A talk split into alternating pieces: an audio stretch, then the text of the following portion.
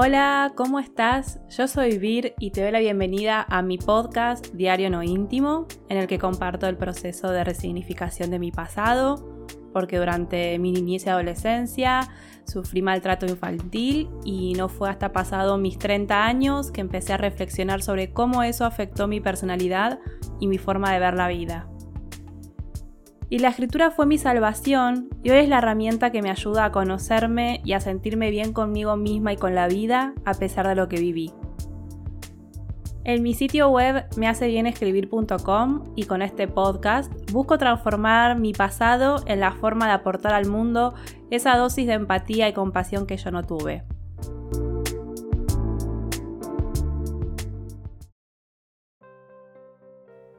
¿Sentís que perdiste el rumbo de tu vida y nada te sale bien? ¿Crees que tenés mala suerte y que por eso no te salen las cosas que te propones? ¿Estás viviendo la vida que te gustaría vivir o tan solo estás dejándote llevar y sobreviviendo? En este episodio quiero hablar sobre cómo dejar de ser una espectadora y tomar las riendas de tu propia vida. Imagínate que estás en un barco en el medio del océano. ¿Sos la capitana de ese barco? Tomar las riendas implica agarrar con fuerza el timón y dirigirte hacia el horizonte que deseas, tomando decisiones conscientes que te acerquen a tus metas. Sin embargo, no todas las personas lo hacen. Algunas se sienten atrapadas en una especie de inercia dejando que las circunstancias o las opiniones de los demás dicten su destino. Y eso se siente como estar en un barco sin rumbo y en el medio de una gran tormenta. Ahora, ¿por qué algunas personas no tienen las riendas de sus vidas? A veces las demandas externas y las expectativas sociales pueden desviar nuestra atención de lo que realmente queremos es fácil dejarse llevar por la rutina y olvidar que tenemos el poder de dirigir nuestro destino. También puede pasar que una persona se sienta indefensa frente a las circunstancias que vivió en su pasado y que eso la haga sentir que no puede hacer nada en su vida, como que todo ya está escrito. Esto lo conté en varios episodios del podcast, pero yo sentía que había nacido para sufrir y que estaba destinada a que me pasen cosas malas y muy feas. Sentía que no valía la pena esforzarme por sentirme bien porque algo externo a mí ya había decidido por mí. Entonces vivía sin terminar de asumir el control y responsabilidad de mi vida. Hacía pequeños cambios para contentar a la parte que sí quería estar bien, pero tampoco cambios tan grandes como para que se den cuenta que estaba haciendo algo que me hacía bien y que como castigo me suceda algo malo. Sea, estaba realmente convencida que había venido al mundo a sufrir y que no podía hacer nada para cambiarlo. Las consecuencias de no asumir el control y la responsabilidad de tu propia vida puede tener efectos negativos en varios aspectos. Puede generar sentimientos de insatisfacción y frustración y puedes encontrarte atrapada en una sensación de que no estás viviendo la vida que deseas lo que puede dar lugar a emociones como la tristeza, la decepción o desilusión de la vida misma. Sentirte desconectada de tus propios objetivos lo que genera es ansiedad, depresión, falta de autoestima, y no tomar las riendas puede limitar tu crecimiento y desarrollo personal.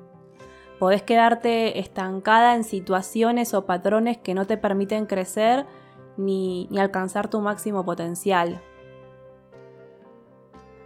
No dirigir tu vida puede hacerte sentir que no tenés un propósito en la vida.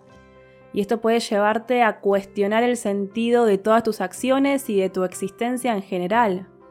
Las famosas crisis existenciales. A su vez afecta a tus relaciones personales, porque si estás influenciada por las expectativas y deseos de las demás personas y estás priorizando las necesidades de los demás en lugar de las tuyas, al no ser consciente de esto, se genera un malestar internamente y eso afecta a las relaciones. Vivir una vida que no se siente auténtica puede llevar a la ansiedad, la depresión o la insatisfacción crónica. Pero aquí está la buena noticia, y es que nunca es tarde para cambiar el curso y reclamar el control de nuestras vidas. Yo empecé a tomar las riendas de mi vida a mis 33, 34 años. En verdad, el momento quiebre, el hito, ese momento antes y después, fue cuando tuve los ataques de pánico a mis 27, 28 años. Ese fue como el despertador, lo que me sacudió y puso toda mi vida patas para arriba. Y cuando empecé a juntar del piso todos los pedacitos de mi vida que habían quedado repartidos por ahí, comencé a reconocer que muchos de esos pedacitos no eran realmente míos. Es decir, tenía creencias y formas de pensar que no eran mías, que las había tomado mayormente de mi familia y otras personas y que no hacía ningún sentido conmigo. Entonces tuve como un doble trabajo, porque lo fácil hubiera sido desechar todos esos pedacitos que no eran míos, todas esas creencias o deseos que no eran mías.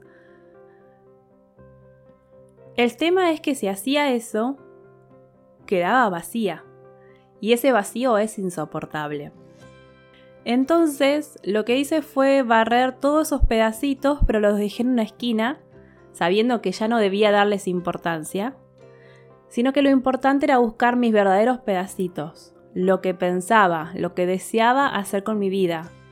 Pero para tomar las riendas de mi vida debía conocerme y reconocerme.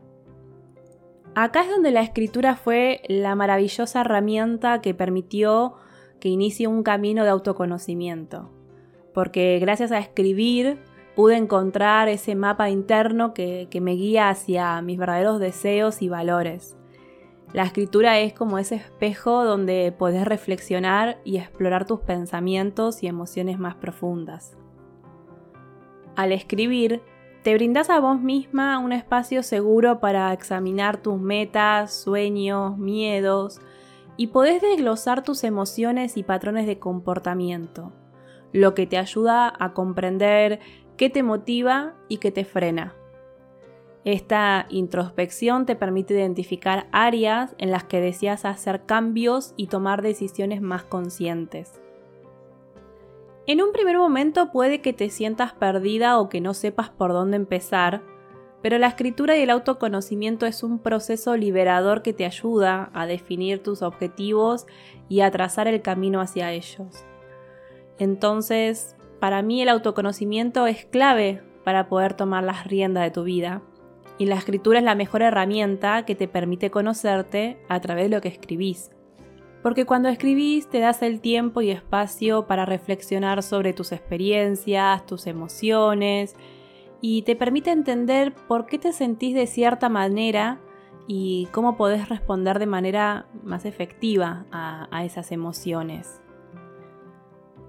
También te permite definir metas claras y establecer objetivos, tomar decisiones basadas en lo que realmente querés y en lo que es mejor para vos, en vez de dejarte llevar por las circunstancias. Eso sí, asumir el control y la responsabilidad de tu vida es algo que no ocurre de la noche a la mañana. Es un viaje constante y en evolución que implica estar comprometida en dirigir conscientemente tu vida en la dirección que deseas. A medida que te enfrentas a nuevos desafíos, experiencias y oportunidades, vas a aprender más sobre vos misma y sobre cómo deseas vivir tu vida. Y además de aprender, es importante la adaptación, porque la vida está llena de cambios y sorpresas y tomar las riendas de tu vida implica ser capaz de adaptarte a esas circunstancias que van cambiando, y ajustar tus planes y objetivos en función de lo que va cambiando alrededor tuyo y, que te afecta. También significa hacer cambios de hábitos, hábitos que no te hacen bien por aquellos que son saludables. Y no me refiero solo a la parte física de alimentación y ejercicio físico, sino uno de los cambios de hábitos más importantes para tomar las riendas de mi vida, en mi caso fue decidir dejar de tener relación con personas que tenían actitudes que me hacían mal o que tenían un objetivo de relación diferente al mío. Hay personas que creen que esto de considerarte la persona más importante de tu vida es egoísta. Y esto era una creencia que tenía, una de esas creencias impuestas desde afuera que me creí y que no me permitían tomar la rienda de mi vida. Y esto le pasa a muchas personas y en diferentes aspectos. Por ejemplo, una persona que nació en una familia en donde la mayoría son médicos o abogados, donde la madre, el padre, los abuelos, tíos, todos son médicos. Entonces, si vos decidís que querés ser fotógrafa o recorrer el mundo aprendiendo diferentes idiomas, ah, no, sos una egoísta que no querés seguir con la herencia familiar de ser todos médicos o abogados. ¿Te suena esto?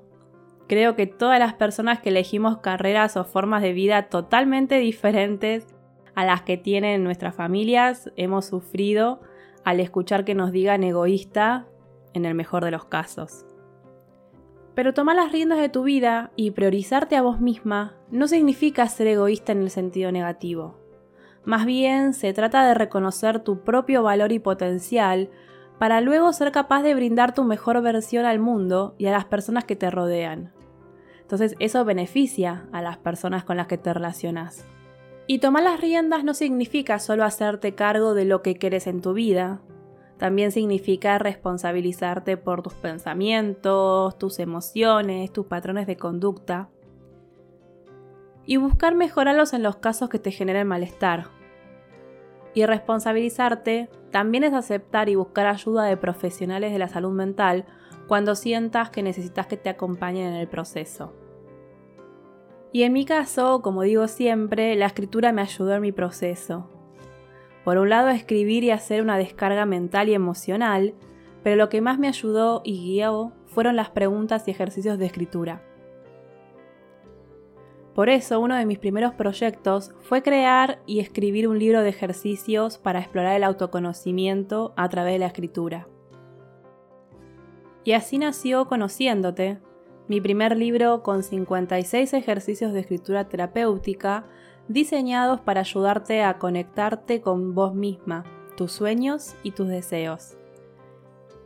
Está pensado para que con cada ejercicio te acerques un paso más a tomar las riendas de tu vida.